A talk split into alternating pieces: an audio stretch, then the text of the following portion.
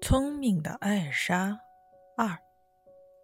过了一会儿，上面的人不见女仆回来，又急着喝啤酒，父亲就对男仆说：“你到地窖去看看艾尔莎和女仆在哪儿。”女男仆来到地窖，看到艾尔莎正和女仆哭成一团，就问：“你们为什么哭啊？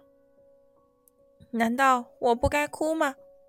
假如我和汉斯结婚，生了孩子，孩子大了，我们让他来地窖取啤酒，这斧头会掉在他头上，把他砸死的。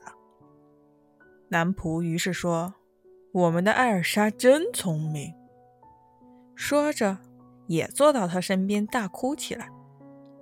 上边的人等男仆老等不来，父亲就对母亲说：“你到地窖里看看艾尔莎在什么地方。”母亲走下来，看到三个人都在哭，问其原因。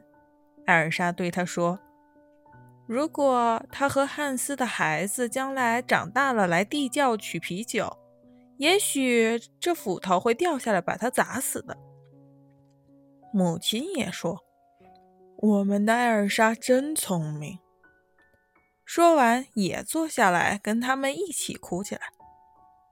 丈夫在上面又等了一阵儿，还不见妻子回来。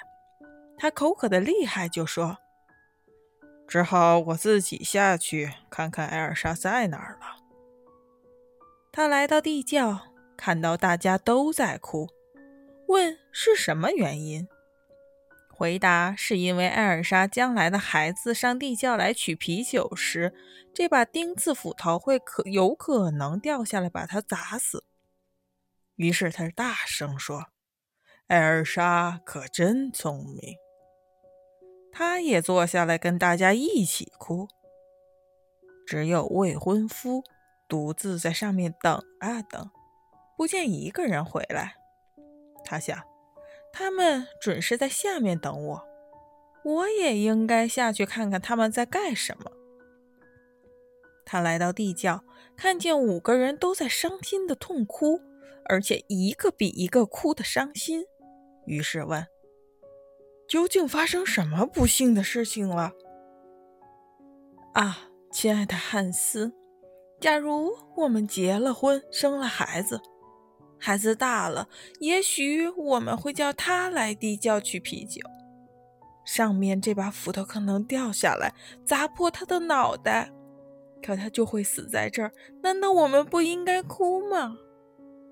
汉斯说：“好吧，替我管家务不需要太多智慧。既然你这样聪明，我同意和你结婚。”他拉着艾尔莎的手，把她带上来，和她结了婚。